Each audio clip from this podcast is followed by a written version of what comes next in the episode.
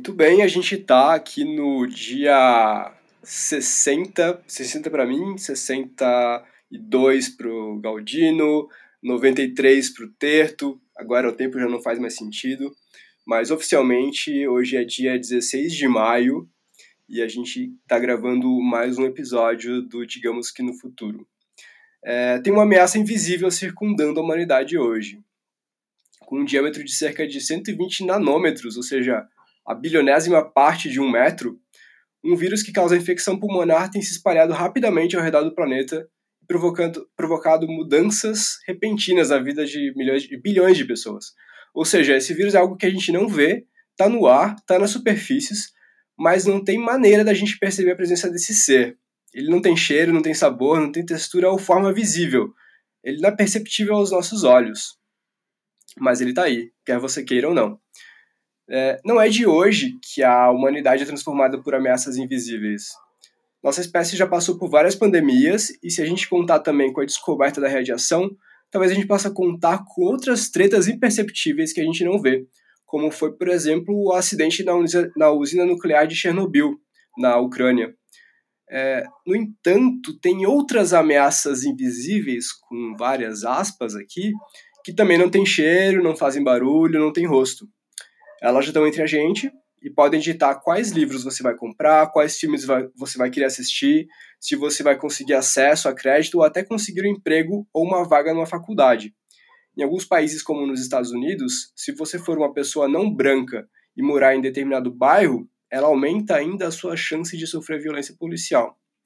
A gente está falando de algoritmos de inteligência artificial, um conceito tecnológico completamente abstrato cujo funcionamento muitas vezes não é entendido nem por quem cria esses algoritmos. Esse é o tema do Digamos que no Futuro de hoje. Galdino, é, queria que você me falasse um pouco sobre um conceito que você me comentou há um, um tempo atrás de corporações como inteligências artificiais. Você tinha falado que o CEO, você muda CEO e, e a, o sistema continua. Eu não entendo bem. Como é que foi essa história mesmo? Cara, isso, isso foi um, um, uma espécie de, digamos, um exercício é, de futurologia, assim, ele não, nem é específico, é uma coisa que eu até pirei antes de, de conhecer mais sobre o assunto, mas basicamente, é, se você tem é, tecnologia como uma nova, é, quase como uma nova espécie, né, ela, ela, ela já atua no mundo com vontade própria, no sentido de que a gente já tem tecnologia existindo, quase, quase que a tecnologia pode fazer a tecnologia. Então você tem, hoje em dia você tem ah, algoritmos de AI adversários que a tecnologia melhora. Foi assim que o, que o Google criou o, o Go, né? Que eles conseguiram vencer o Go, porque eles fizeram um sistema que basicamente jogava contra ele mesmo e ia ficando cada vez melhor. É, então você já tem a tecnologia se, tornando quase essa coisa independente, né? Da, do, do, ser humano. Não precisa mais de ser humano para fazer para fazer para fazer eles, assim, para fazer todos os AIs especificamente, né? E daí você tem também decisões tomadas por esses, por esses algoritmos, é, principalmente, por exemplo, se você for ver hoje em dia é, high speed trading, né, tipo a, a, toda boa parte dos investimentos que são feitos em, em alta velocidade é, pela em, em, em, Wall Street, né, ou qualquer a maioria das empresas de investimento vão aplicar isso de alguma maneira, né, algoritmos que tomam decisões ali no, no microsegundo, né. E, então, se você tem isso acontecendo, você meio que cria um, um, um, uma, uma, empresa, quase que, que, um organismo, que tem suas mecânicas, ele é quase um ser vivo que, que atua no mundo. A gente, inclusive, chama ele de pessoa, né? Uma, uma, é, ele é uma legal person, né? Em vários lugares do Brasil também, você tem o CNPJ, que é uma discussão muito boa do Covid, né? Que você tem, vai morrer CNPJ ou vai morrer CPF. então, você já tem, né, as empresas elas atuam como pessoas e elas, e elas ah, são pessoas legais, é, mas elas, se, se você tem até um documentário que chama, interessante, chama The Corporation, que se você pegasse as corporações e fosse comparasse o comportamento delas como se de pessoas de verdade, seriam tipo psicopatas, assim, né, porque não, não assumem os erros, não tem toda uma, uma, uma coisa muito, muito pesada. E daí a gente chega na, na, nessa hipótese de que talvez o, o, a inteligência artificial do mal, né, o, o hall do, o, o hall do, do, do 2001, ou de qualquer outro filme que você pegar aí a, a sua inteligência artificial do mal, né, Skynet, etc., é, elas talvez já existam e sejam as corporações. Elas já tomam decisões que independem da vontade das pessoas dentro dela, depois de um, depois de um tempo de um tamanho, você pode conversar com um cara com que seja até o, até o CEO de uma empresa, é, que pessoalmente a opinião dele seria diferente, mas porque ele está na posição que ele está, ele representa o que ele representa, é, e as coisas estão no movimento, numa direção que está fora do controle dele, a, a, ele pode virar e falar assim: ah, não, eu pessoalmente penso X, mas como a gente tem que tomar uma decisão pela empresa, a gente decide Y. Então, essa vontade, esse ator com, com, com que tem agência no mundo, que, que são as empresas e corporações, talvez já sejam uma forma de, de vida é, artificial que está tomando, tomando forma no mundo. Legal. Então é como se a gente olhasse as empresas e os códigos de conduta das empresas, por exemplo, é, missão, visão, valores, é, toda aquela papelada que dá suporte para uma suporte legal para uma empresa é, agir num, num, mercado, numa região, num país, é, é, como se a gente pegasse isso como um algoritmo, é, uma forma de você rodar um sistema aí uh, de forma completamente autônoma, né? Porque você falou agora que muda CEO, muda diretor, muda gerência, mas a, a empresa muitas vezes ela está seguindo de forma autônoma num objetivo. É, acho interessante isso, porque a gente muda um pouco o conceito de inteligência artificial de algo simples e pura, pura e simplesmente uma tecnologia digital, uh, e a gente vai para algo mais abstrato, que é algo muito mais comportamental, então, do ser humano. E como esses comportamentos acabam refletindo é, em como esses algoritmos digitais acabam sendo escritos, né? É até uma coisa, Ariel, é, que eu queria aproveitar para falar que é o seguinte. É, algoritmo é uma expressão que hoje a gente está. As pessoas que não são da área de tecnologia é, estão utilizando com mais frequência, mas eu não sei se todo mundo que está ouvindo tem uma noção é, mais clara do que é um algoritmo em si. Então, por exemplo, quando eu vejo alguns amigos, alguns colegas falando assim, ah, o algoritmo do Facebook é, dá a entender assim que, que é como se fosse um, um, pessoas, é, uma regrinha que pessoas que estão ali com, com um objetivo específico, essas pessoas, sei lá, político, por exemplo, tiram um post seu do, do ar ou determina.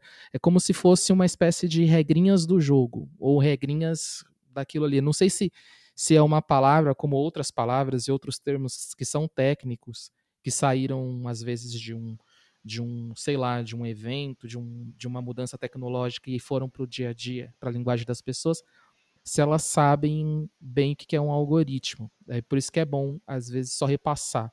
O que é um algoritmo? O que é a diferença, por exemplo, qual é a diferença de um algoritmo e de um programa? O algoritmo é um programa? O que é um algoritmo? Uma pessoa leiga entender. Boa pergunta. É, bom, os algoritmos, pelo que eu tenho lido há algum tempo assim sobre o assunto são é, códigos de computador que rodam um programa.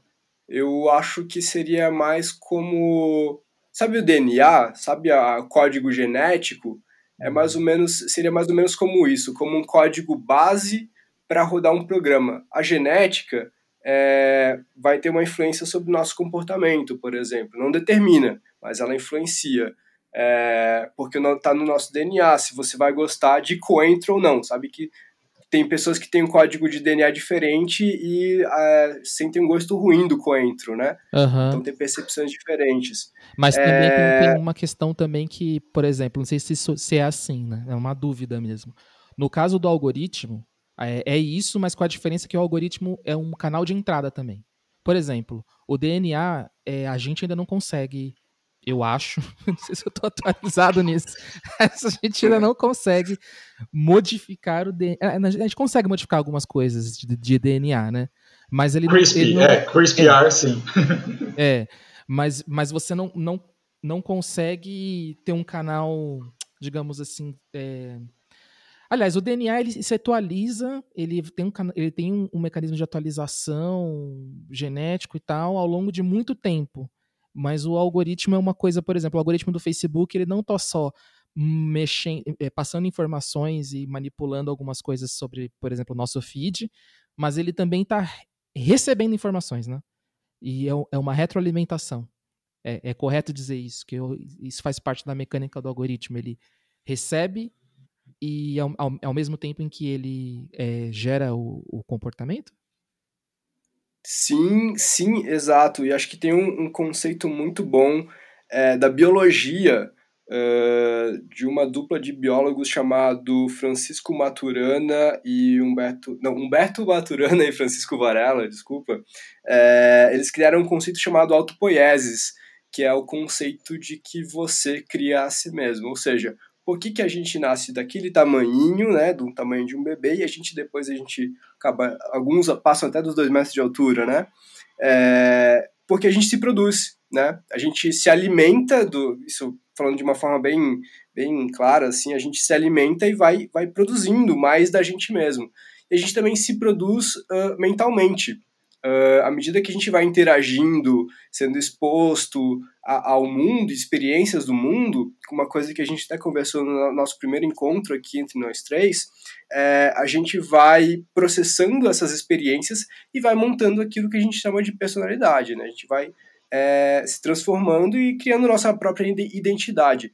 Os algoritmos de inteligência artificial, eles também se alimentam de dados também se alimentam de, do que está acontecendo no mundo, entre aspas, aqui fora, né? O mundo não, não online, o mundo offline. É, que, por assim dizer. E aí, e por dado não é só, inclusive, o, o, o seu nome, o, nome, seu, é seu CPF, seu RG, seu, não sei o que lá. Dado é até quanto tempo você passa lendo uma notícia, né? Qualquer informação é um dado, né?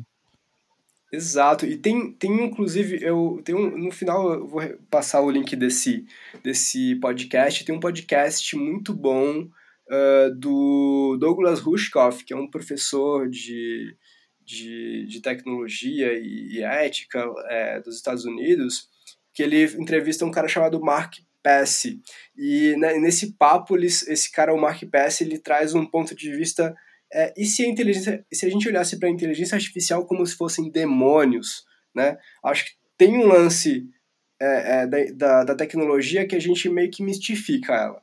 Um escritor de ficção científica, o Arthur Clarke, ele dizia que uma forma de tecnologia suficientemente avançada, ela se assimila a uma forma de magia. E aí ele fala assim: o que seria de nós se a gente encontrasse uma criatura que se alimenta, se alimenta da nossa energia, conhece nossas fraquezas é, e consegue entender nosso estado emocional de maneiras que fazem que, que ele haja é, de acordo da forma mais é, adequada com, com o nosso interesse. Ou seja, que ele tem um, uma resposta é, que nos agrade conforme nós, nós queiramos naquele momento. É, é... Há vários séculos, isso seria um demônio. Isso né? seria um demônio. Hoje seria um, um, algoritmo. É porque uhum. aí, por exemplo, pegando o exemplo do Galdino, que ele falou sobre as corporações, é, é, e me lembrou uma experiência que não é bem de corporação, né? Mas tem a ver, que assim, eu trabalhei muito tempo com telemarketing. E para mim, essa, essa coisa do, do, da, da ideia do, do algoritmo mais básica, para mim, o, o, as empresas de telemarketing, elas é, representam muito forte isso de, de de você ser uh, totalmente uma pessoa é, abandonada do seu, da sua subjetividade e ter ali um, uns objetivos e, e, e você é uma ferramenta meio que você tem que obedecer um certo comportamento ali.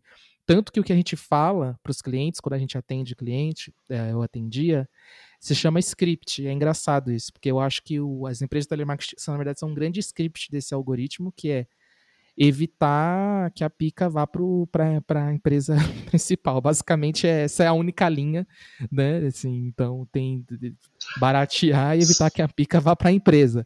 E aí é todo Exato. mundo ligado nisso, cara. É tipo, tudo que a gente faz, todas as várias falas que a gente decora, e a gente é pontuado, se a gente sai um pouquinho, é, um pouquinho de é penalizado, é, tudo é para evitar com que o cliente de fato Na real é isso. Quem, quem tá ouvindo aí trabalho em telemarketing sabe que é isso. É para evitar que, que o negócio vá direto para a marca X, seja lá celular, de. de, de... a gente executa, a gente tem que executar aquilo e todo o resto, campanhas motivacionais, tudo parece ser só para escrever essa história. É muito foda. Exato. Exato. Na verdade, você tem uma solução ali que você quer, então, dependendo do, do, do, do trabalho, que tem vários tipos de telemarketing, né? Mas todos eles são, são tipo, ou, ou é para retenção de cliente, ou é para abertura de cliente, para venda. Então, ele tem uma, uma, uma solução, ou seja, um, um problema, determinado problema que ele tem que resolver. Um jeito de definir algoritmo é uma sequência finita de ações é, executáveis para se chegar a essa solução. Então, você define ali é, que é isso que o programador faz. Ele está escrevendo o código, né? Ele vai escrever e vai falar assim, tal, tal, tal coisa. O que muda é, na, quando, nas coisas que a gente chama, nessa, nesse guarda-chuva de conceitos que a gente chama de, de, de inteligência artificial, né, de AI, é, o que muda é que a gente passou a partir do momento que você, primeira, primeira, primeiro desenvolvimento, é, bom, vários desenvolvimentos foram importantes para isso, mas os que dão é, é, substância para o que a gente está tendo, para a revolução que a gente está tendo, é linguagem. Então, quando você começa a fazer é, traduções, e, então você tem essa, essa, esse processamento de linguagens naturais que permitem que você fale com o seu, seu celular, você fale com a, com a Siri, que você fale com a Alexa, é, que você traduza textos de voz é, de voz para texto e texto para voz de maneira, maneira fácil. Então, essa foi, esse foi um desenvolvimento que vinha de toda uma ciência é, que vem da linguística, etc. E tem um outro desenvolvimento importante, além né, das, das, da, da, da, do barateamento de processamento que veio principalmente da, do videogame, é, você tem tipo um, uma abundância de dados. E quando você tem uma abundância de dados, você conseguiu fazer, ao invés de você escrever as regras e, e falar assim, você, tem um, você quer chegar a um objetivo, aí você escreve as regras que você julga que vão chegar naquele objetivo. Como você tem dados suficiente, você consegue fazer o contrário e, e falar assim. Então, eu tenho, eu tenho que é o, os exemplos clássicos de, de, de machine learning, né? É, eu tenho aqui, ó, tenho não sei quantas fotos de, de gato, eu tenho tudo isso aqui de foto que não tem gato. Hum. Eu pego um sistema de, de machine learning e falo assim: sistema, essas fotos aqui tem gatos, essas fotos aqui não tem gatos. Você agora vai, vai rodar isso aí e vai descobrir sozinho o que, que é gato. E depois disso, depois que você tem esse, entre aspas, treinamento, é, você pode jogar uma outra imagem que ele nunca viu antes e ele vai saber dizer se tem um gato ou não. Agora imagina que é tipo, você está falando de Google, que tem as imagens de tudo quanto é coisa, você está falando de Facebook, que tem as fotos de, do rosto de todo mundo, uhum. é, e por aí vai. Então, basicamente, a sua, entre aspas, inteligência artificial, ela obrigatoriamente ela é tão boa quanto os dados que você conseguiu alimentar. No, no que a gente trabalha hoje, nesse, nesse conceito de inteligência artificial baseado num, num conhecimento prévio, né? Eu tô, tipo, é, evidentemente, se você trabalha com isso, está ouvindo isso, está falando, nossa, os caras estão tá simplificando demais. É. Mas é, é, é, é, mais, ou menos, mais ou menos assim que a, que a banda toca. É, existem outros, outros desenvolvimentos mais, mais, mais avançados, diferentes, que nem eu comentei agora. Então, em alguns, em alguns quesitos, o que, que você consegue fazer? Você consegue, eh, eles chamam de, de inteligência adversária, né? Então você, você faz o sistema que, tá, que ele joga ali dentro, falo joga porque eles, eles desenvolveram isso muito em jogos, né? É, em, primeiro em xadrez e depois em Go, é, que é infinitamente mais complexo do que, do que, do que xadrez, e, e você faz um, uma máquina jogar com a outra.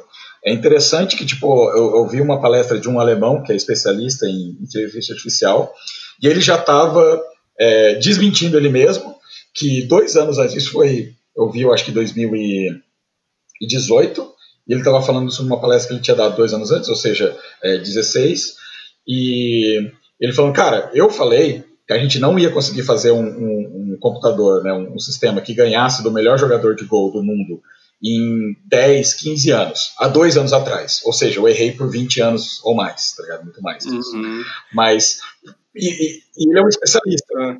Mas por que a gente desenvolveu esse novo sistema, então a coisa acelerou de uma maneira muito, muito intensa. Então é muito difícil também quando você marca uma, uma data, né? Mas é só, só para dar um exemplo do, do nível que a gente está agora, bom, todo mundo sabe o, o, o, nível que a gente chegou, né, com, com AI. Sim. Esse, esse, essa história do que a gente está, acho que, que a gente falou aqui duas vezes, só para quem está ouvindo se situar, É, tem um documentário, acho que ainda está no Netflix, mas se não dá para encontrar fácil, acho que até no, net, no, no YouTube tem, chamado AlphaGo, que conta a história de como o, o, o Google desenvolveu uma inteligência artificial que venceu um cara que ele era tipo 15 vezes consecutivamente vencedor do, é, do, do, campeonato lá na, na Coreia do Sul é, de Go. Go é um jogo de tabuleiro que é muito mais complexo que o xadrez, é uma coisa que envolve. É, é uma coisa milenar, é uma coisa que envolve até a cultura do país. Então, quando teve essa disputa entre homem e máquina, teve uma. Ele mostra não só o, a, o computador em si, mas ele mostra as, a, os impactos sociais dessa partida, dessa disputa, do cara, do moleque super gênio de gol. Foram três partidas, cinco partidas que ele jogou contra o computador. Então, para quem está ouvindo, é legal depois é, se chamar AlphaGo com, com PH. Foram cinco partidas que ele jogou, né? É, isso. É... Bom, é interessante isso que tu falou antes de, de, do script do telemarketing, porque eu estava estudando sobre é, inteligência artificial e, e, teorias da inteligência artificial, mas de um ponto de vista mais comportamental. É, e me apareceu uma, uma teoria chamada teoria do script. A teoria do script ela foi é, descrita por um cara chamado Sylvan Tompkins há uns mais de 50 anos atrás, se eu não me engano, e ele parte da seguinte ideia, da seguinte premissa, de que tudo que a gente faz enquanto, é, enquanto pessoa no mundo, enquanto um ser consciente no mundo e dentro de uma cultura, é, segue um script. E isso é muito louco, porque e aí eu comecei a, a ler sobre essa teoria do script, uh, você tomando um exemplo aqui de, do, daquele negócio lá que a gente fazia antigamente quando a gente queria é, fazer alguma coisa diferente no final de semana, que a gente ia no restaurante né? Uma coisa que a gente chamava de restaurante antes desse, dessa pandemia. É, a gente chegava no restaurante e, dependendo de como funcionasse o restaurante, você seguia um script cultural de você ia até a mesa, é, uma pessoa chegava até você, entregava um cardápio, nesse cardápio tinha uma, um número delimitado de, de opções, e você escolher alguma daquelas opções uh, para aquela pessoa específica, né? Porque você não ia direto na cozinha, você não vai falar direto com o dono, você não vai falar com o gerente, você vai falar com aquela pessoa que a gente chamava de garçom, né? É, para poder pedir aquilo seguindo um script, atendendo uma, uma série de critérios bem delimitados, assim. E o comportamento e se... dela muda, né? De acordo com, com, com, com o restaurante. A mesma pessoa, uhum. com a mesma bagagem cultural. Eu vejo isso, sabe onde? No metrô. Eu vejo isso muito no metrô, nos metrôs de São Paulo. Para quem não mora em São Paulo, a linha vermelha é uma linha onde é mais populosa, ela vai lá para a zona leste e tal. Uma galera mais de periferia pega a linha vermelha. Depois tem a linha azul, que é uma linha intermediária, e tem a linha verde, que é um lugar assim mais tipo Pinheiros, lugares mais privilegiados e tal. E a mesma pessoa, já vi isso, a mesma pessoa na linha azul causando, sendo, tipo, super grossa. Quando chega na linha verde, uma delicadeza, uma simpatia de pessoa. A mesma pessoa, dependendo do contexto que ela criou ali, sei lá, é que ela muda o comportamento dela. É foda. É, e, e, esses scripts, eles são, são, são culturais, né? São, são, depende de contextos culturais, assim. Então, voltando naquilo que o Galdino falou é, sobre, sobre a, a, corporação como, como uma inteligência artificial, né? Eu acho que a gente pode chegar aqui num, num, consenso entre a gente sobre inteligência artificial é, de uma automação de comportamento, né? Seja um comportamento de máquina ou seja um comportamento humano. E a relação dos dois, porque o que a gente está vendo hoje, falando de impactos de, de, dessa coisa, essa força invisível que é, é a inteligência artificial, a gente está falando da relação desses dois, da relação do, do, das inteligências artificiais, o algoritmo do Facebook, o algoritmo do, do Instagram, né, o algoritmo do cartão de crédito, por exemplo. Aliás, falando em comportamento de máquina, existe uma área de estudo chamada Comportamento de Máquina. Tem um, um artigo publicado na, numa revista de ciência chamada Nature, uma revista gringa, é, publicado por vários, vários autores, assim, que fala sobre é, é, essa nova ciência. São pessoas que têm aí um misto de entendimento de, de, de tecnologias digitais e é, ciências sociais humanas, ciências sociais e humanas, né? Uh, antropologia, sociologia e tal, para entender justamente quais são os impactos, os efeitos sociais uh, desses agentes, né, uh, de inteligência artificial e como é que eles mudam nossos comportamentos, por exemplo. Por exemplo, um grande exemplo que eu po posso dar aqui, acho que é, se você que está nos ouvindo, você tem menos de 70 anos, você provavelmente já deve ter ouvido falar do Tinder. Aquele aplicativo que faz o te, te, te dá um par ali, te dá um, a gente chama de match, né? Para encontrar pessoas e de repente até encontrar um namorado, uma namorada, um parceiro para uma noite. Quem ia sonhar que há 30 anos atrás, 20 anos atrás, 10 anos atrás, a gente já está é, usando um aplicativo de inteligência artificial para encontrar uma pessoa para dar uns, uns beijinhos aí de, de noite, né? Eu tô usando desde 2012, se eu não me engano. Não faz tanto tempo assim. Quer dizer, é... na verdade faz. Vai fazer quase os 10 anos que você tá falando, tá ligado? Na verdade, o que você não tinha. O que, o que você não tinha tanto era, era, era talvez essa inteligência, mas sim, tem um. E talvez especificamente a gente pode colocar no, no, no final lá um, um link para o TED Talk da, da Amy Webb que é uma baita futurista, e ela, tem, ela fez uma pesquisa sobre dating apps. É, tá total, tá, tá, casado, e sim, ele tá, é, como a gente sempre fala da tecnologia, né, a gente cria a, as coisas e as coisas acabam nos criando, né, então isso tá fechado. O, eu tenho um filho de quase dois anos, filho de Tinder.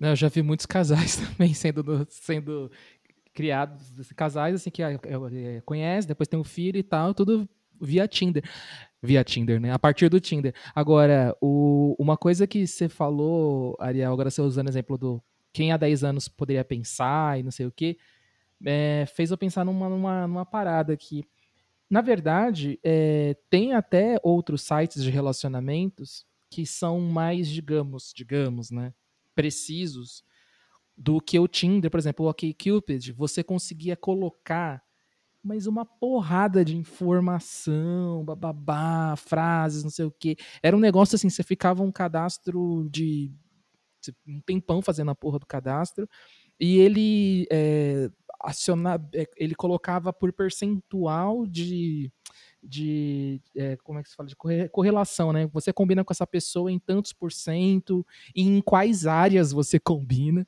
tipo assim, é, você não combina muito tipo com cinema nessa pessoa, mas se para você foda-se, então foda-se, né? Uhum. É, e aí o que eu, mas o que eu quero é, falar com isso é o seguinte, é que por exemplo o Tinder tem um algoritmo também, né?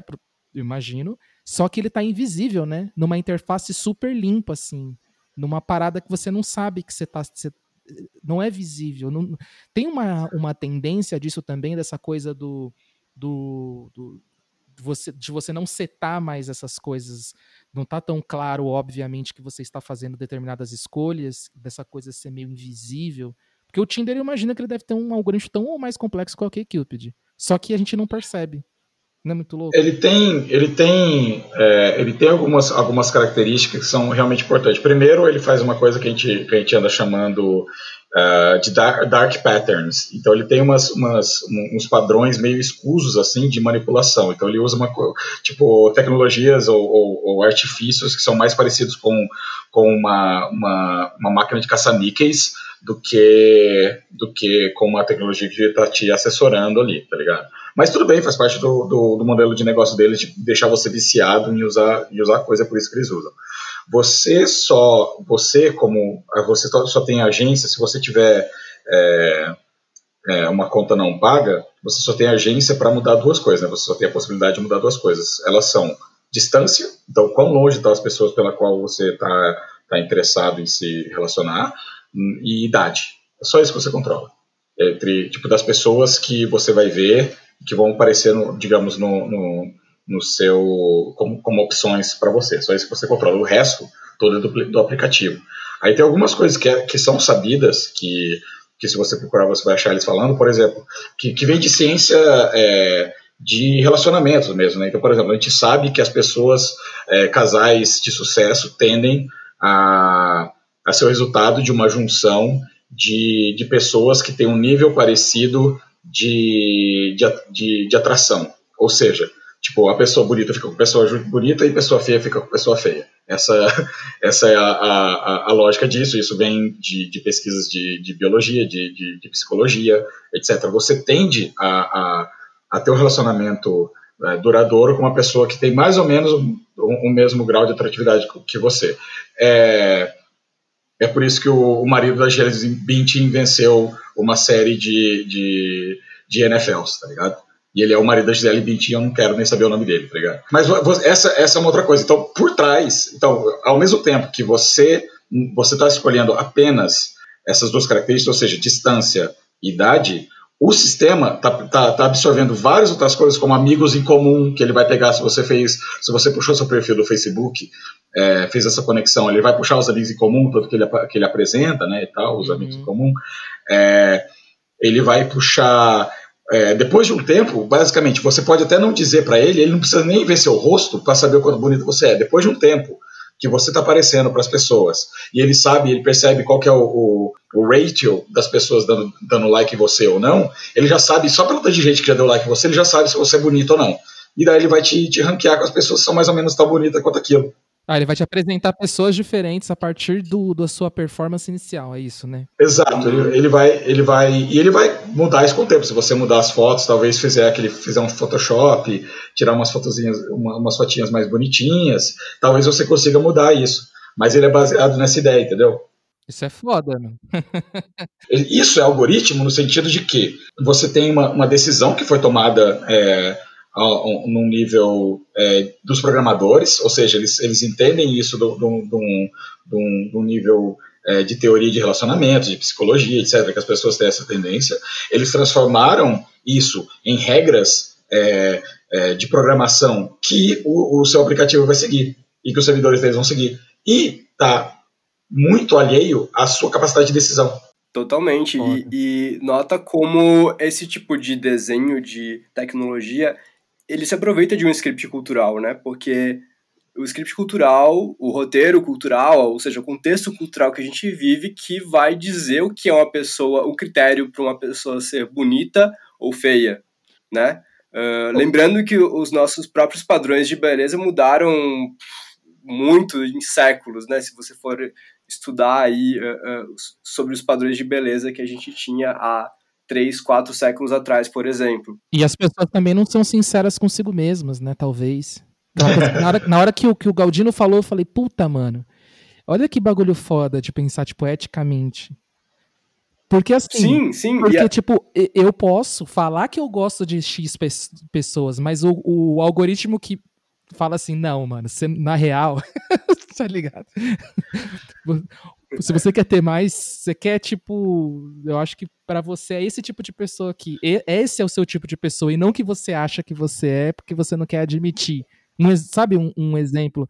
Puta, isso é muito foda. E é aquela coisa do demônio que a gente tava falando do algoritmo te conhecer Melhor mais do que você, você mesmo. Melhor do que, que você, você mesmo. mesmo. Melhor do que você mesmo. Tanto que é por isso que a gente tá falando de Tinder, não tá falando de OkCupid. Porque o, o eles chegaram a, a, fazer isso, mas aí ele tem muito, como você disse, né, tem uma série de perguntas que ele te faz, aí você vai falar se eu gosto de gente não sei o quê, assim, assado, tatuada, não tatuada, rarará. É, ok, massa, mas a partir do momento que, que, que você aplica outras regras é, que, que fazem essa interação, interação acontecer, ela, ela, ela simplesmente acaba tendo mais, mais sucesso ela tem mais sucesso, mais, mais grau de, de tipo, de novo, quantos casais você já ouviu falar que, que surgiram no Tinder, quantos casais você, você ouviu falar é, que surgiram no, no OkCupid que não seja, tipo, há oito anos atrás. É, e daí tem uma coisa importante, importantíssima, para machine learning e para o que a gente está chamando de inteligência artificial, que é o número de interações. Então, o fato de você ficar passando gente para cá e para lá, é, no, no, no, celular, o fato de você ter um celular, o fato de ter internet em todo lugar, é, o fato de ele ter mais dados sobre você de outros lugares, do Facebook, que ele vai tender a, a, te apresentar amigos em comum e tudo mais, isso faz com que, com que, com que, que ele seja mais eficiente, porque ele sabe melhor que você, ele é um demônio mais eficiente. Mas ainda assim ele segue um viés, porque ele foi construído baseado em um viés. Uh, e quando eu digo viés, é, a gente fala aí de é, a maneira de pensar das pessoas que programaram esses algoritmos, porque a, ainda hoje é, existem, existe um conceito que, que se fala sobre inteligência artificial que são as caixas pretas, né? Uhum. Que a, os algoritmos muitas vezes eles funcionam de uma forma que nem os próprios criadores entendem como funciona. Uhum. Ou seja, eles criam um modelo para capturar dados, é, processar esses dados e sair com uma resposta, né? Sair com uma a partir desses dados você vai, você vai conseguir sair com um resultado que vai gerar um outro, um outra, uma outra cadeia em processo, né? Outro processo em cadeia, no caso. É, mas esse modelo ele é criado de acordo com as pessoas que, que, que criam, né? Ou seja, a pessoa que está criando aquele modelo matemático, que a gente chama de algoritmo, que vai criar um código de programação, aquele modelo vai levar em consideração o que a pessoa que está criando acredita, o que a pessoa que está, é, o está criando percebe como realidade. A gente tem vários exemplos aí de algoritmos, por exemplo, de reconhecimento facial com taxas tremendas de, de, de, de problema em detecção de rostos de, rostos de pessoas não brancas. Uhum. E, é, e, quando, e, tam, e, e, também tem uma taxa alta de Quanto mais, por exemplo, se você for um homem branco, você é fácil de ser reconhecido. Se você for uma mulher branca, um pouco menos. Se você for um homem negro, você vai ser menos reconhecido. Se você for uma mulher negra, menos reconhecido ainda. Então, assim, é, a gente tem aí critérios de raça critério de gênero, que é, não são reconhecidos. Claro, eu acho que tem outra coisa aqui que vai em toda a história da fotografia, como foram criados padrões de, de, de luz para fotografia e tudo mais. Tem, um, tem uma outra história aí que não vou nem entrar nesse ponto aqui agora. Mas só o fato de que talvez é, não hajam tantas pessoas é, não brancas criando algoritmos de reconhecimento facial já influencia que esses algoritmos têm uma taxa de reconhecimento super baixa de pessoas não brancas. Entendeu? Exato. O, o, o, viés, na verdade, o viés, primeiro de tudo, né, o viés é o que você está procurando. Você quer ter um viés, você quer desenvolver uma inteligência que, que no viés no sentido assim, que ela se incline a uma decisão a outra, né, nesse sentido. Então é isso que, que, que você quer. Mas a, o que, a gente acaba chamando de, de viés é, o tempo nesse sentido negativo é quando você quando você tem uma, uma coisa que, que uma consequência que não foi planejada e não desejada, né? Por isso que a gente acaba usando viés nesse nesse sentido. Mas nesse caso, por exemplo, aí, aí você tem que ver se é se ele foi é, desenhado para aquilo ou se foi uma consequência, né? Se, se, se for por maldade ou se foi por incompetência, tá ligado? Isso é muito importante. Nesse caso das, das fotos, existe um, um, um grande uma, um, um, grande grau dos, das duas coisas, digamos, tá ligado? Tem, tem, as duas coisas, mas porque se, como a gente falou antes, né, o, o que a gente está chamando de inteligência artificial normalmente é, é, é, o aprendizado de máquina, né, o machine learning, que você vai dar um set de, de fotos, no caso se for fotos, mas de, de coisas, de texto, etc., e, e vai dar umas instruções e vai sair o resultado que você quer. O problema é que existem é, muito mais os algoritmos quando eles são quando eles estão naquela fase de treinamento, igual deu o exemplo do, do, da foto de gato e foto de não, não gato, a fase de treinamento normalmente para esse tipo de foto você tinha algoritmos que eram treinados é, com fotos é, de pessoas brancas. Então acabou que o algoritmo, por ter sido treinado com pessoas com fotos de pessoas brancas, ele simplesmente não reconhecia, ou tem sérios problemas de reconhecer. Por isso que a gente fala que, que, que japonês, chinês ou asiático são todos iguais, porque a gente tem uma, a gente vê o menos, o nosso, se você considerar é, o nosso aprendizado como humano, porque a gente viu menos, a gente, a gente mistura eles mais. É, e eu, eu confesso que eu ainda me pergunto se, se, se asiáticos olham para branco e falam, não, é branco, branco é tudo igual. Talvez, acho, eu, acho, eu acho que provavelmente, às vezes eu mesmo acabo é, olhando para pessoas de culturas europeias, de países europeus, e penso, nossa, são todos iguais, né? Ou, não, não tanto de europeus, mas acho que inclusive mais é, de outros países é, mais caucasianos, como os Estados Unidos, assim. O que eu ia comentar é que tem um estudo de, de um, um escritora chamada Begita Bockler, que pesquisou sobre como foi construída, construído não, mas como foram, é, como foi o processo de estabelecimento da indústria de tecnologia é, nos anos 60.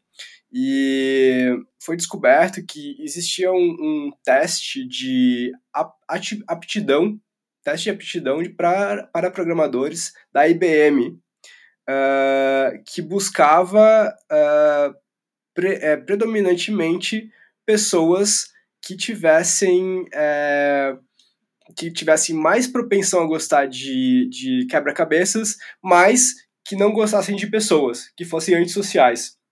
Esse era o critério uh, de vocação, de teste vocacional, que dois psicólogos é, é, nessa época criaram, chamado William Cannon e a Dallas, o Dallas Perry, que era um teste para ten, tentar filtrar pessoas para trabalhar na indústria de tecnologia com esse viés de que pessoas que vão se dar bem é, programando computadores são pessoas que não gostam de pessoas, são antissociais e são pessoas que têm tendência a gostar de problemas complexos. O que é, assim, é, é, é, tá ali a semente do que a gente vê hoje refletido na indústria de tecnologia, né? Que a maioria das pessoas que trabalham nessa, nessa, nessa indústria, nessa área, são pessoas brancas.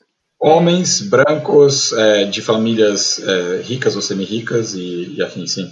É, eu ia. O que eu, ia comentar é como é, eu vejo isso que vocês, que eu sou mais leigo na, nessa questão da tecnologia, de como eu vejo é, isso que vocês falaram. É o seguinte, é, eu imagino, então, se a gente fosse parar para pensar, que talvez essa questão do algoritmo, ela não é só alimentada através, acho que do, do, do da instrução ou das preferências dos programadores, nem só do viés da empresa, mas na verdade ela confirma ela não só é, é, é, ela não só es, expõe é, um determinado tipo de, de, de, de, viés, mas ela também confirma algo mais geral, mais global, no sentido assim.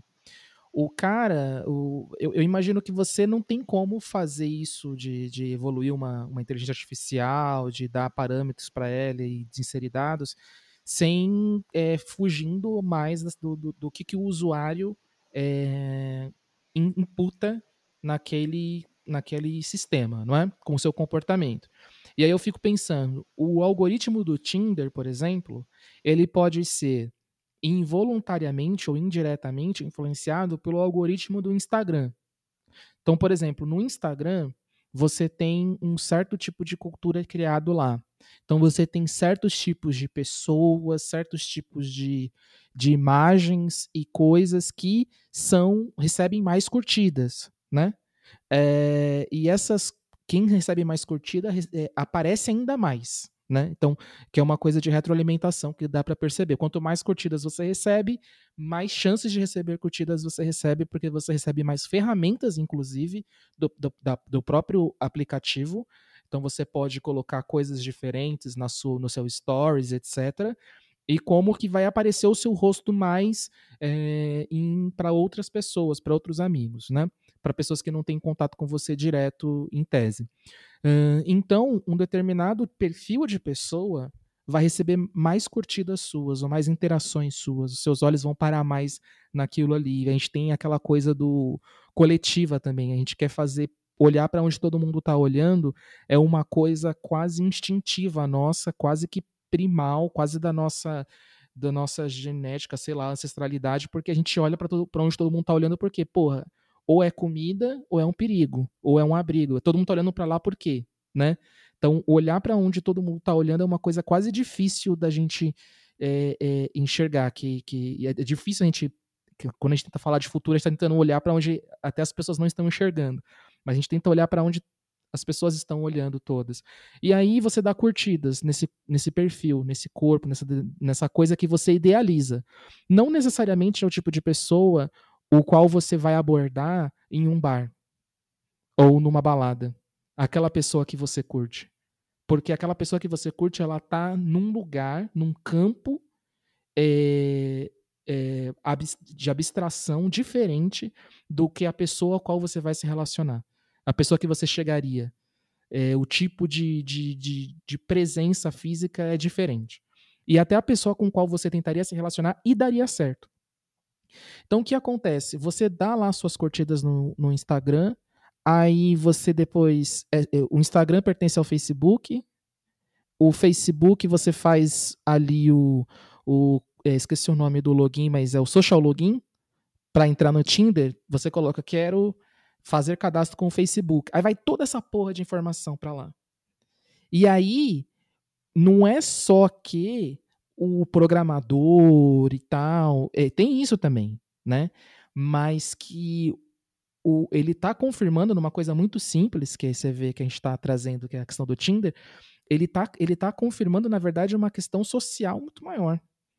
É, e aí, também no caso da propaganda, na publicidade, quando eu tive que, que buscar um banco de imagens só de pessoas é, não brancas para uma campanha, é difícil pra caramba. Agora lançaram, faz recente, pouco tempo que lançaram. Porque quando você vai colocar, é automático na cabeça dos caras. É, pra gente fazer uma campanha para um banco, um banco, pensa assim, é um banco foda, é um banco, tipo, não é, não é, ele não é conhecido, ele é pra gente que tem no mínimo aí, sabe, oito dígitos, na, sabe? Tipo, é uma grana, é para quem tem muita grana mesmo.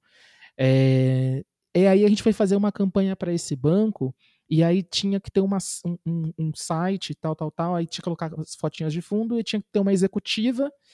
E a gente resolveu colocar uma executiva negra lá. É, primeiro, para achar foi difícil a imagem. E quando a gente colocou, isso foi um debate que eu não estou mentindo. Durou três meses esse debate sobre essa foto, sem ninguém tocar no assunto. Com quem? Direto. Com o cliente? Com o cliente, com a agência, com não sei o quê. Não, porque. E, e, ninguém tocando no assunto direto. Ninguém ia direto no assunto. É porque ela é negra? É porque. É, ninguém, ninguém ia direto nisso. Porque, né? É, ah, não, o medo de ser agressivo. no final ficou. Mas assim, é, não, mas não tem como aqui colocar esses outros elementos, mas é mais para o seu que ela. Assim, são coisas que. Isso é uma campanha, né? Então, é, você tem o banco de imagens, tipo, esses bancos de imagens pagos que a gente vai comprar, a maioria são pessoas brancas, então você vai ver nas, nos, nas propagandas, nos, no marketing, no que, na TV, nos impressos, a maioria são pessoas brancas, então você consome coisas de pessoas brancas, então aparece pessoas brancas no Instagram, então você curte coisas de pessoas brancas. Aí você vai pro Tinder, o Tinder fala assim, é, você gosta mais de pessoas brancas. Então vou mostrar mais pessoas brancas. E aí as pessoas uhum. negras que estão no Tinder elas entram talvez no fim de uma fila imaginária na minha cabeça. E enquanto e você tá no fim de uma fila do, uma, o fim de uma fila no Tinder é um problema, né? Porque a, a, a pessoa que talvez seja ideal para você deu match com outra pessoa uhum. antes, alguns, alguns, algumas pessoas antes de você. E aí quando você chega, já era. E, tipo, essa é uma historinha que eu inventei aqui na minha cabeça sobre como tudo está relacionado. Faz sentido tecnologicamente, assim, do que eu, o que eu tô falando, assim, essa coisa da, da relação entre o algoritmo alimentando o outro e não ser diretamente, assim? 100%, 100%. 100%. Faz é. sentido. Inclusive, tem um dado de que 38, se você posta uma foto com um rosto no Instagram, você tem 38% mais chance de ter likes, de, de ter likes a mais, do que se você não tivesse um rosto. Cara, selfies dão mais like. Exato, e, e, e, e, se reforça, né? É, porque também ele vai mostrar mais. Então, tem um, tem um, um, problema que, que a galera fala que é o lixo, lixo entra, lixo sai, né? Quando você tem os dados que são que você está usando para desenhar alguma coisa são ruins, é, a coisa que você, a, a, AI, né, que você vai fazer, é, vai ser ruim. Então isso é, é mas o, o, que você acontece, o que acontece mais e mais é que você, você é, a tradução direta da expressão que usa em inglês é tipo, você tá cagando de você tá comendo, tá ligado? Porque o, você, faz o, você faz o sistema que vem de um, de um, de um banco de dados iniciais ou de um, ou de um é, de uma certeza de projeto, assim, né, de, um, de uma, ou de uma, uma expectativa que é falha, e daí isso gera dados, aqueles dados gerados retroalimentam e fica. Mas você tem, sim, tipo, e a, e a, galera faz pesquisa disso, tem coisa, tipo, por exemplo, caso interessar possa, é, você, homem, se você vai colocar a sua primeira foto no, no, Tinder, você deve colocar uma foto sua, sério, olhando para o lado, não para a câmera, olhando uma direção diferente da câmera, não olhe para a câmera.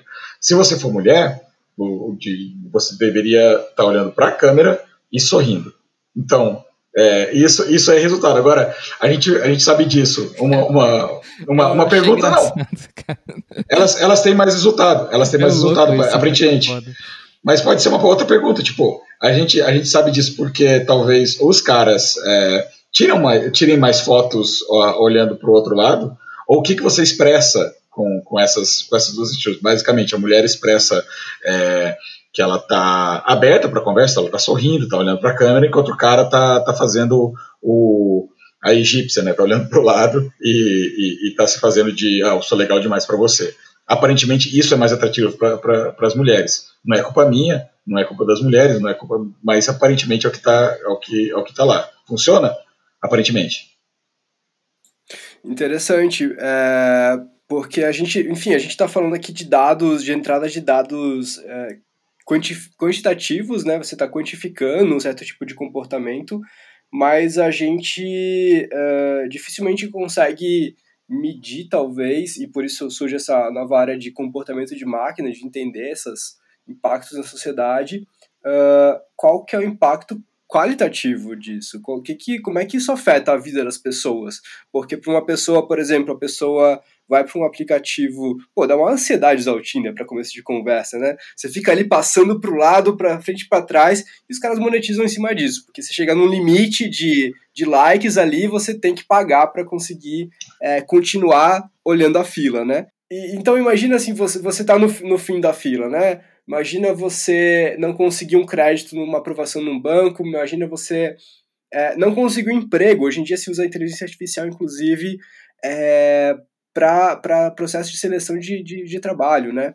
É, isso pode influenciar, sim, você conseguir emprego ou não. Nos Estados Unidos, é, tem um livro do, do, de uma autora que eu vou citar no final também, é, falam que tem um, foi criado um sistema uh, que usa algoritmos para poder aprovar as pessoas em universidades de elite, assim. É, então tem todo tem criação de algoritmos em todos os lados, eles estão em todas as, as, as etapas da nossa vida, assim.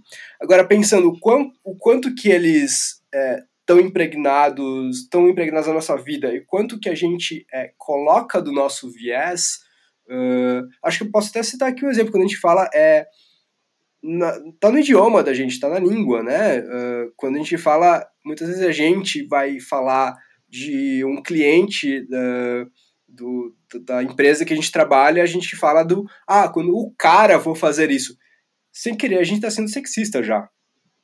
Isso também é um viés, né? Por que a gente não fala, ah, porque a, aquela cientista, ou quando a gente vai falar de, sabe, é, de, de, de, profissões, por exemplo, que não estão comumente associadas a mulheres, por exemplo, né? Isso também é uma, uma representação do viés. Teve um caso uh, em 2017 que os algoritmos do, do Google Translate, do, do tradutor do Google, é, tendo problemas com umas palavras em turco que não tinham, é, não diferenciavam o, o, o, o gênero, gênero da, como se referia. E isso acabou gerando um baita problemão, assim, em relação a, a como estava é, é, fazendo essas traduções. Por exemplo, é, sempre fazia o tipo de associação como ele é um doutor, ela é uma enfermeira. Por que, que ela não pode ser uma doutora? E ele ser um enfermeiro, né? Tinha esse Isso. tipo de coisa que vai repetindo um padrão de comportamento e a maneira como a gente é, vê o mundo, né?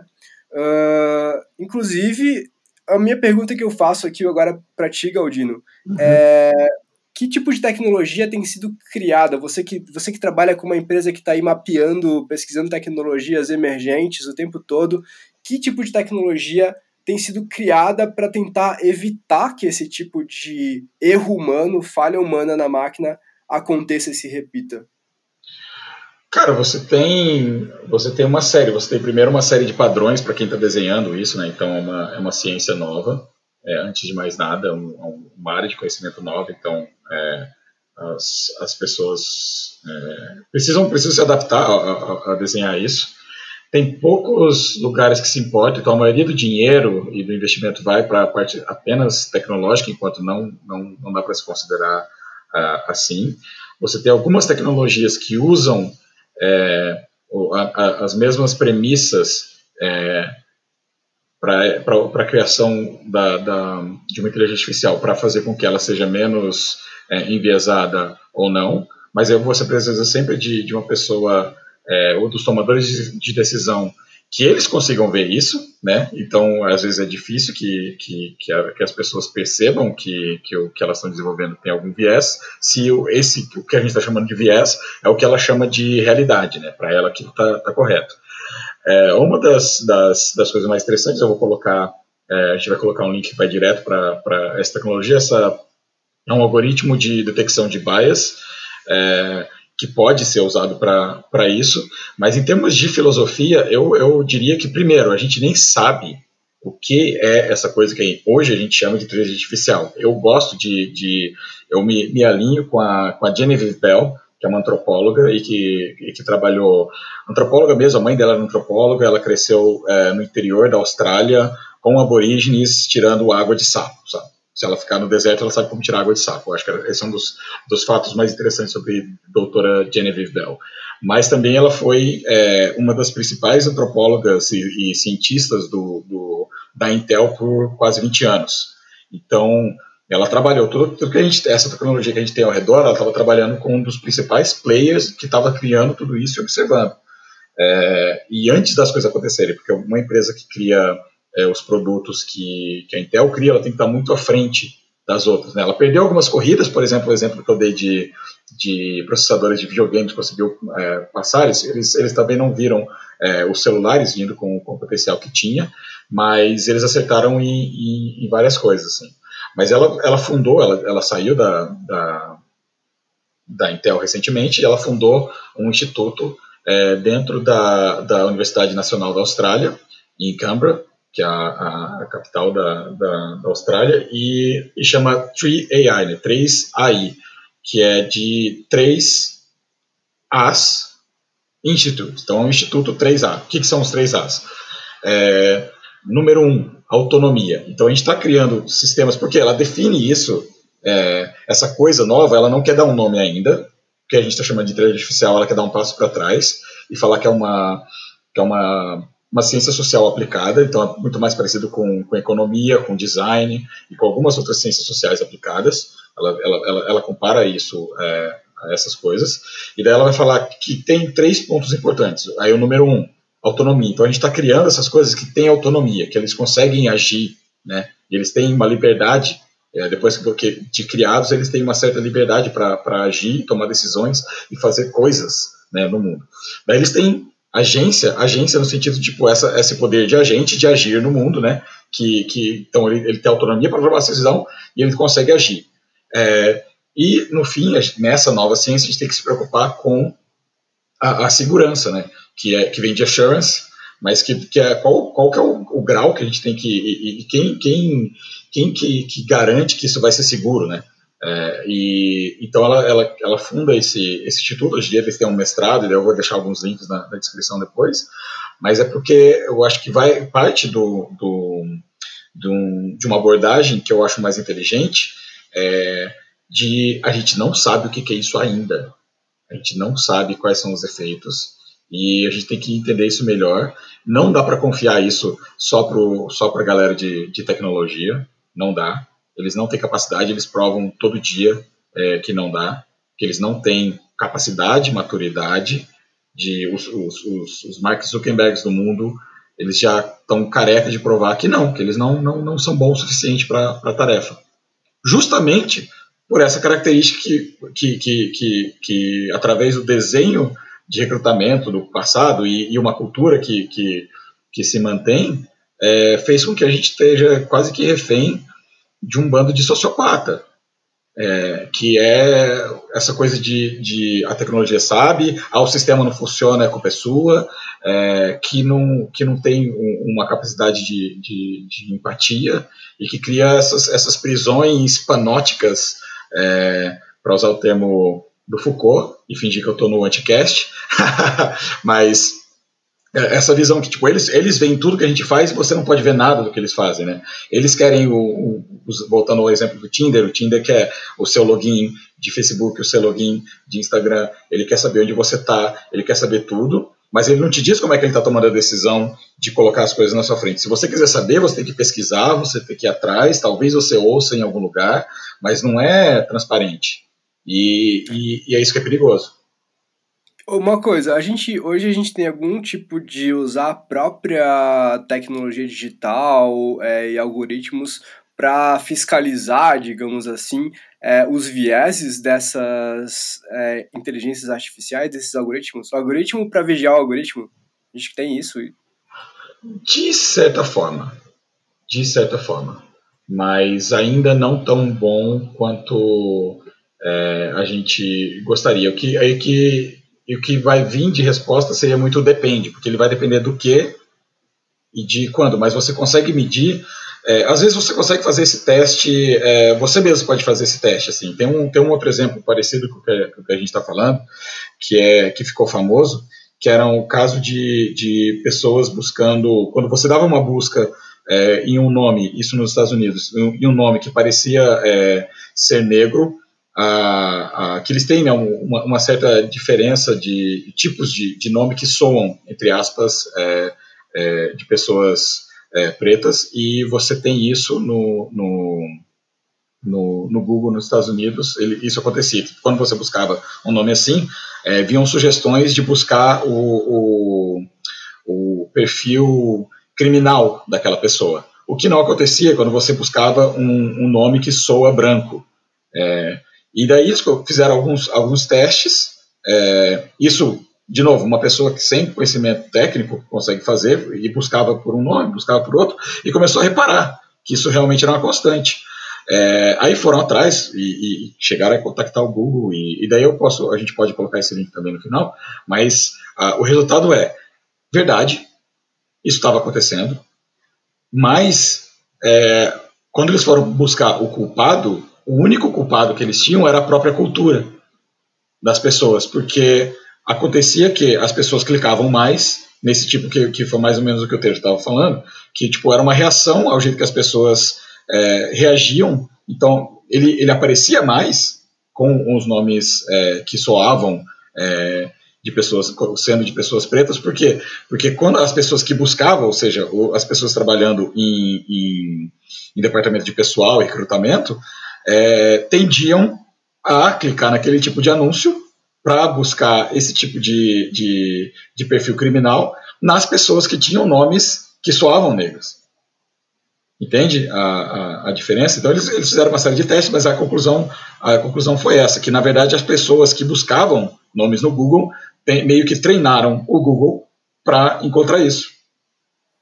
Sim, ou seja, é aquela volta naquela história de é, você cria um modelo, tá ali e a, depende de como as pessoas vão usar e essa de, esse depende de como as pessoas vão usar está associado à cultura, ou seja, as pessoas vão usar de acordo com o que o contexto cultural delas é, de certa forma empurra ou as induz a usar. Né? Existe uma indução aí de comportamento que é muito cultural, porque, de novo, essas ferramentas não são criadas para é, fazer uma reparação histórica, por assim dizer, de uhum. certos problemas culturais. São é, ou são criados para reforçar ou simplesmente para é. é, manter como, tudo como está, né? É, voltando, voltando de novo, desculpa, voltando ao caso do, voltando ao caso do Google Tradutor com o turco, é, você tem o turco, ele é neutro e, e o inglês também acaba sendo neutro para a maioria das palavras, é, mas línguas tipo alemão, português, é, não. Mas acaba que o, o Google Tradutor ele, ele busca pelo maior número de citações, ele acaba se treinando, tem uma questão muito numérica aí, né? Porque é, é, é a base, é assim que ele, que ele, que ele, que ele acaba, acaba fazendo essa, essas traduções. Então, ele, na verdade, de novo, assim como o, o caso, é, esse caso é, dos nomes, é, com todo o, o, o vocabulário, ele está se calibrando num vocabulário já existente. Então, ele fala assim, entre aspas, porque ele ouviu assim. Então é muito parecido com uma criança que aprende a língua é, materna com, com, com, em casa, com os pais, e, e, e, replica as atitudes. Então é a mesma coisa. O que, que você tem que fazer? Buscar as atitudes e regular aquilo. Agora, você, só pode, você só pode ver as suas atitudes a partir do momento que você sabe quais atitudes são, e, a, e às vezes você tem esse problema que as pessoas falham. Falham por quê? Aí volta do seu problema de perfil da pessoa trabalhando nisso. Que daí faltam pessoas negras, faltam, faltam mulheres, é, faltam pessoas de perfis diversos, etc. É. é. Tipo aqui, somos três homens falando disso. Exatamente. Eu ia, eu ia dar uma, colocar uma nota é, só, no, só para é, dar mais um insumo aí. Que é, quando você falou dessa coisa de, de do, dos, dos, termos que aparecem quando você associa um termo, por exemplo, no Google e tal, homem negro, etc que teve um experimento isso dentro da literatura. Tem um ramo da, tem uma parte da literatura é, que é chamada de escrita não criativa, que são usa processos, coisas como se, como se fossem coisas que já estão meio como meio que é meio amiga da colagem e tal. É, que agora você pode usar processos é, também de, de tecnologia para criar textos e tal. E aí tem uma, uma poeta é, que fez, bem conhecida já é, chamada Angélica Freitas, que num livro dela, que se chama Um Útero do Tamanho de um Punho, tem uma parte que se chama Poemas com Auxílio do Google. Poemas escritos com auxílio, é, poemas com auxílio do Google. E são três poemas que ela fez utilizando o termo uma mulher e deixou o Google autocompletar. E aí ela coloca isso em linha e aí vira um, um poema e esse poema em si já está comentando a sociedade só por causa dos termos que são autocompletados. É muito foda, é só uma nota aí. Com certeza.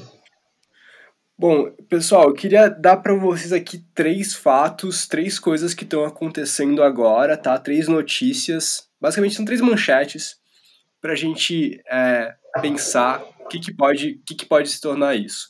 Primeira manchete: a, a Apple faz um update no, no iOS, no sistema do, do iPhone, para incluir uma, um, uma manutenção para aquele reconhecimento facial, para você destravar o, o celular, inclusive se você estiver com máscara, tá?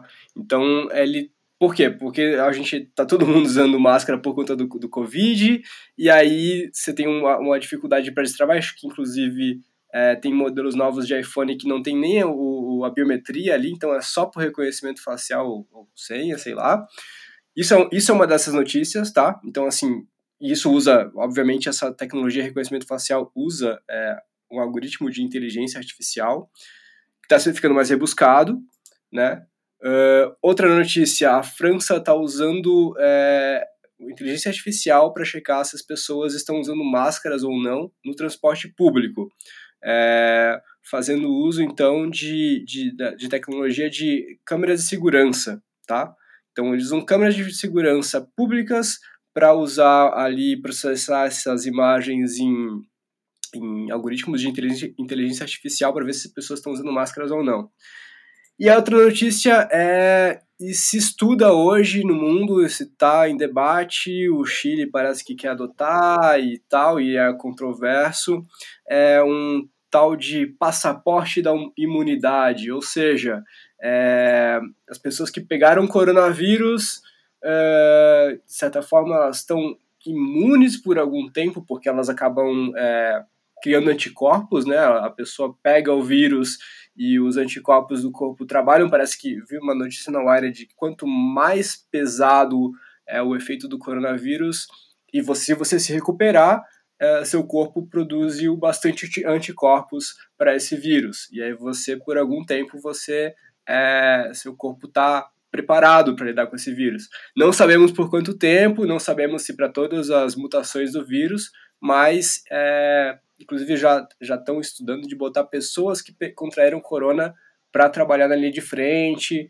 e para outras funções mais. E esse passaporte seria aí uh, uma maneira de separar socialmente as pessoas que estão imunes, entre aspas, e as que não inteligência artificial dentro disso tudo é, é, é, é só um catalisador assim de transformações sociais. O que, que pode acontecer daqui para frente, dado esse cenário? O que, que vocês veem de futuro próximo?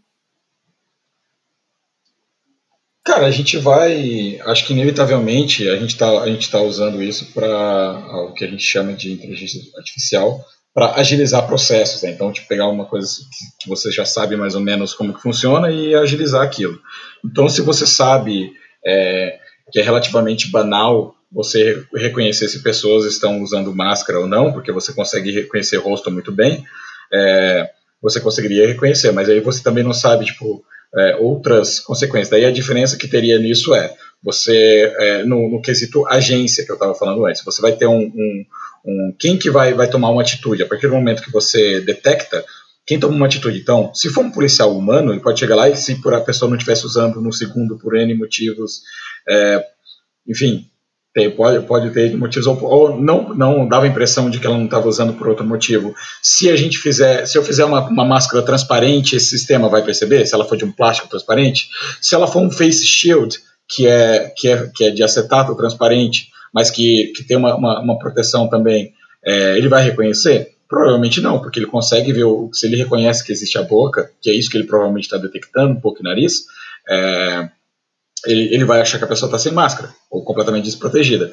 Então, mas aí o importante é quem vai tomar essa atitude. É um, é um, é um, é um policial humano ou um, um, agente humano que consegue chegar lá e entender a situação, é, a complexidade da situação, ou vai vir um robozinho e vai te, vai te chutar para fora do, do ônibus, ou vai cancelar seu cartão.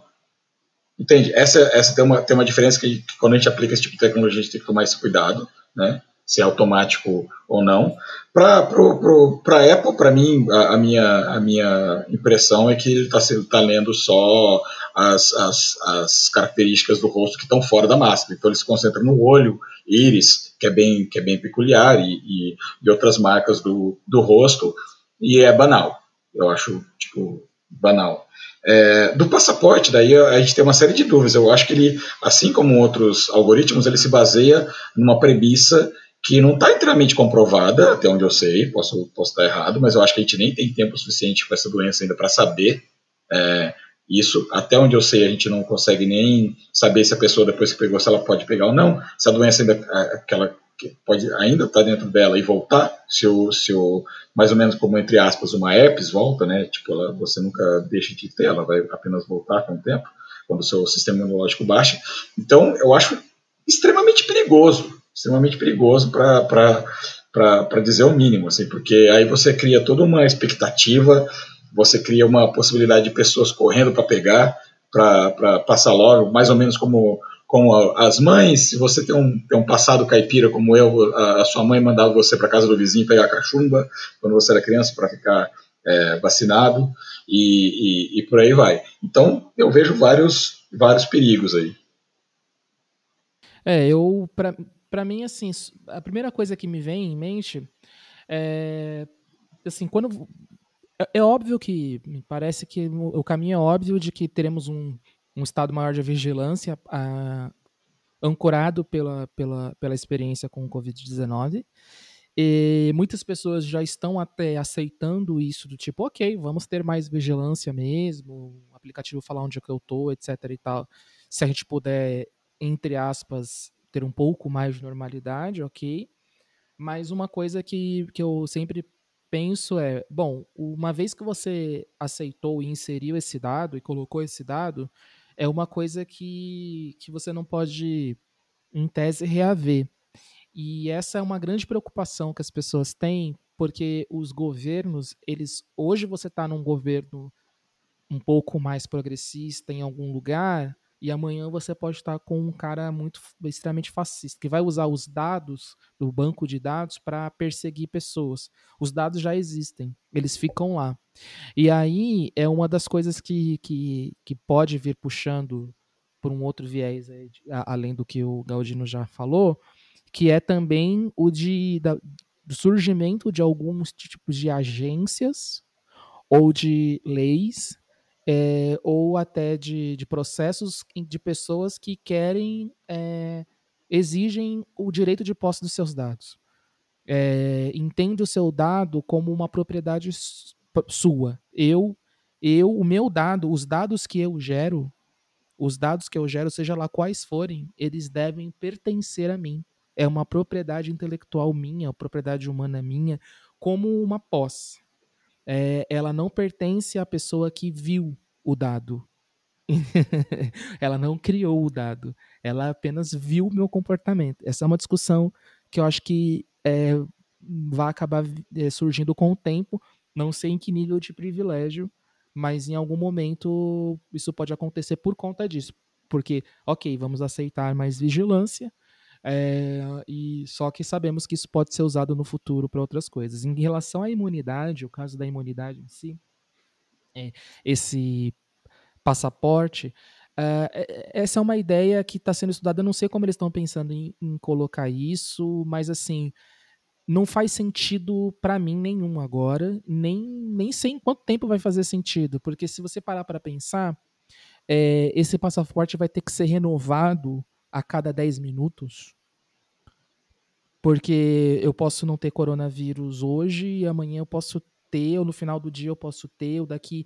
Porque assim, a velocidade com a qual o vírus se alastra, que essa é a questão, o, a, a, velocidade com a qual eu posso contaminar uma pessoa, facilidade, tendo interações normais do dia a dia, é, eu não posso perder sete dias de um exame, é, de um resultado de um exame, eu não posso perder um dia que eu saio de casa, eu não posso perder. Às vezes, se eu sair, preferencialmente, se eu sair e for até o mercado fazer compras e voltar, em tese, era para eu fazer um novo teste. Em tese. Então, a, a, é, além de todo do, da questão que o Galdino falou, que a questão da imunidade ela ainda não está, ela não foi 100% colocada, é, pro, comprovada no caso do coronavírus, um estudo é, de larga escala é, sugeriu que os, muitas pessoas que pegaram coronavírus na China têm anticorpos muito baixos, então eles poderiam vir a pegar algumas pessoas, mas assim, ainda a palavra da vez é inconclusivo, no caso do coronavírus é inconclusivo, até como se pega, surgem novos dados, inclusive, sobre como. É, então a gente está descobrindo muita coisa. Então, assim, além disso, tem uma questão que é não temos testes no, no, mundo, no número, não tem a outra tecnologia que fala que esse passaporte, ok, tem meu passaporte. Saí, voltei, acabou. Deixa eu contar uma coisa, uma história para vocês. Uh, essa semana, uma colega me contou uma história. É, a família dela é sócia de um grande clube aqui de São Paulo, é, um clube de, de, de classe alta, e começou a circular no, no, num grupo de, enfim, de pessoas no WhatsApp que faziam parte desse clube, desse clube é, que estavam buscando um cuidador ou uma cuidadora para cuidar da avó que já tivesse pego o coronavírus. Esse era o critério para a vaga. Você, se você já pegou o coronavírus, você pode é, trabalhar aqui em casa para cuidar da minha avó e tal. É, então, enfim, assim, eu fiquei pensando sobre o quanto que, se a gente tivesse esse passaporte, esse certificado da pessoa que pegou coronavírus e que, em tese, é, agora está imune, pelo menos por um mês, sei lá, é, o quanto que isso nos diferenciaria socialmente, né? Uh, assim, primeiro você precisaria de algum tipo de tecnologia, como você acabou de falar, Terto, que seria o teste, né, mais, mais rápido, assim, é, para poder dar esses passaportes, mas, sei lá, vai que isso se cria uma carteira digital, um passaporte digital, assim, que, que te dá essa, essa, como é que se chama? Essa liberdade, né?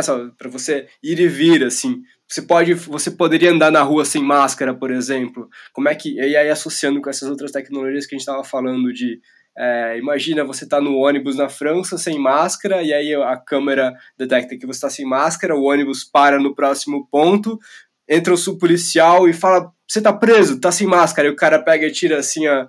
a Não, mas eu tenho o passaporte, tenho a carteirinha aqui, ó. Eu tô, tô, hum. tenho passaporte de imunidade, sabe? É, e, e, pensa sobre como poderia ser, né? O que é. tipo de consequência a gente poderia ter com essa combinação aí de, de tecnologias de vigilância e tecnologias de tecnologia social Mas, mesmo. Filosoficamente, isso daí é, e eticamente, filosoficamente, isso é um desastre também. É meio, é meio uma coisa que eu tava conversando, é, é meio estranho é, que você tá criando esse cidadão de segunda categoria, essa coisa meio doentes ficam em casa, sabe? É uma coisa que dá uns ecos meio estranhos, assim, não sei. Eu acho meio zoado.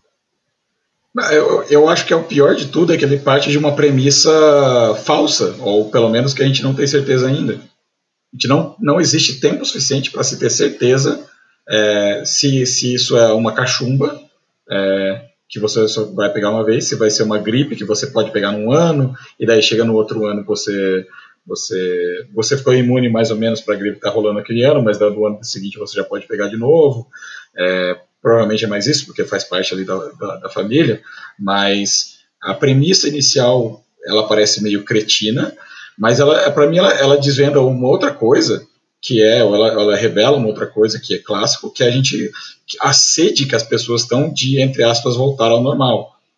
De voltar ao que era antes, né, de voltar à vida, entre aspas, normal. Qual é o novo normal?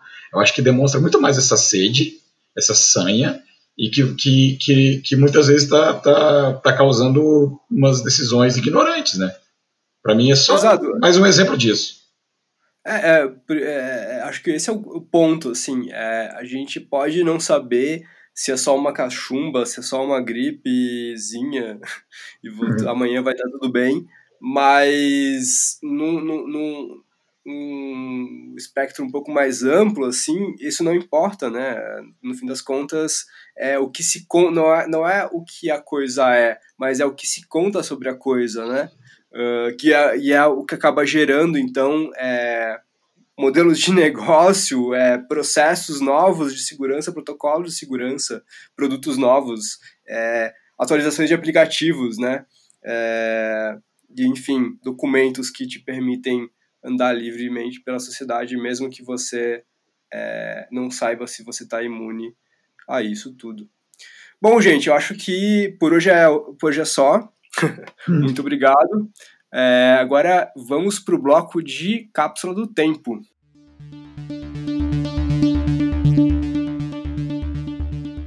É, eu tenho uma, uma série que eu assisti faz um faz uns uh, faz um mês mais ou menos, mas ela é um pouquinho mais é, que é do mesmo cara que criou um filme que fez um sucesso até relativo, assim, sobre inteligência artificial, e ele é um cara escritor de ficção científica, o Alex Garland, e ele tem uma série que foi para Hulu, acho que é assim que se pronuncia, mas eu assisti de formas alternativas, caiu do caminhão da internet, aí eu assisti, que é a, que é a Devis, né? O Devis é uma puta série, uma minissérie, na verdade, né? Oito capítulos só e acabou e que fala muito sobre esse assunto, sobre o uso da tecnologia com ética. Uns caras, ele tem. Eu não vou dar muito spoiler porque ela é uma série com muitos plot twists e ela é de suspense. Mas a premissa é basicamente a seguinte: um cara que trabalha numa empresa de tecnologia é, que, e ele entra para uma área muito restrita dessa área de tecnologia chamada Devs. Esse cara é, ele tá todo feliz no primeiro dia de, de promoção dele, que ele vai para lá. Tem todo um protocolo para ele entrar, um lugar tudo super seguro. É, no final do dia, descobre-se que, que, o, que o cara, tipo, tá morto, o cara morreu. E ele, é, e ele morreu no meio do, da porra do mato lá, e a esposa dele, que trabalha numa outra área da a namorada dele que trabalha em, em outra área dessa empresa, ela acha estranho, porque é, o que, que dá a entender é que ele se matou dá a entender que ele se matou. E ela, e ela não tem, não acredita nisso, porque ela fala, puta, não tem o menor sentido ele ter se matado, o que aconteceu em 24 horas para ele ter se matado. E aí começa a trama a partir disso. O que, que eles estão produzindo lá dentro dessa área de tecnologia é um bagulho muito foda de se pensar em ética, filosofia, em umas paradas assim. Eu não vou porque o impacto é maior quando você descobre o que, que é. Mas é, a grande sacada da série é que a, a revelação sobre o que, que é não é o, o, o, gosto da série, mas a discussão a partir disso. De, no meio você descobre o que, que é, então não fica segurando até o final. E aí, a partir disso, começa uma outra discussão muito foda que te prende até o fim. Então, recomendo muito. São apenas oito episódios, muito bem dirigida, muito bem escrito. O cara escreve uns putas diálogos mesmo, o cara é bom pra caramba. Quem viu o Ex Machina sabe. É, então se chama Devs. D-E-V, mudo e S. Essa é a minha dica de hoje. Cara, eu tenho. Esse é um, é um tema que dá pra gente ter, ter várias, né? Mas eu colocaria, primeiramente, é, no, no quesito perfis de, das pessoas que estão fazendo a tecnologia que nós utilizamos. É, Silicon Valley, da, é da HBO, mas você consegue encontrar em outros lugares, é, mais ou menos escusos da internet. É, também da HBO tem a Westworld, que, é, que já tem três temporadas, eu acho. É, e, e é baseada no filme dos anos 70, né, onde você tem um, um, um parque de diversões, é, onde as pessoas. É um parque de diversões baseado no, no, no Velho Oeste. E e onde todo boa parte da, das pessoas que estão naquele naquele cenário são são robôs é, mas aí essa nossa versão da HBO é extremamente cabeçuda assim você tem que é, é, pesado assim você tem que assistir eu diria que você tem que assistir como se você estivesse lendo lendo um, um, livro estudando assim é, é, é pesado para assistir não, eu não aconselharia é, assistir ele tipo relaxado assim é, aí tem Upload que é nova e, e é do é do. Ah, do Prime, desculpa. Então, então, tem Upload, que é nova, e é do Prime, do Amazon Prime, e a temática é tipo um, um, quando as pessoas, a exploração né, tecnológica é tipo as pessoas vão para é, um, um, jeito de, de fazer o pós-vida é você fazer um upload da sua mente para um, um computador. Então você tem uma, uma, exploração bem interessante, bem engraçada, porque é um sitcom, diferente daquela coisa Black Mirror, que também é uma coisa que a gente vai sempre falar, mas é diferente daquela pegada Black Mirror mais dark, é uma, uma pegada mais sitcom, mais engraçada, e até meio comédia romântica, assim, que, que não é o lugar que você, que você normalmente vê é, explorações sobre onde que a tecnologia está levando a gente. É, e por último, eu queria falar de Next Next Gen, que eu gosto porque é um, uma série de sinais fracos reunidas em um filme, mas está no Netflix, é original do Netflix.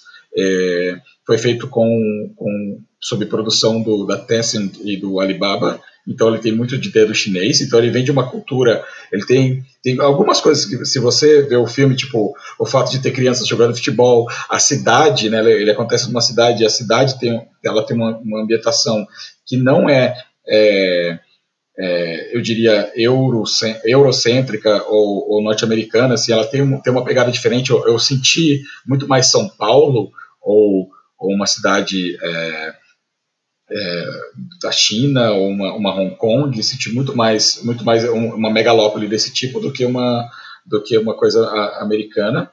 E tem, e tem um, um, um, em termos de conteúdo, eu não quero dar spoiler também, mas que, que tem tudo a ver com o que a gente estava falando aqui hoje.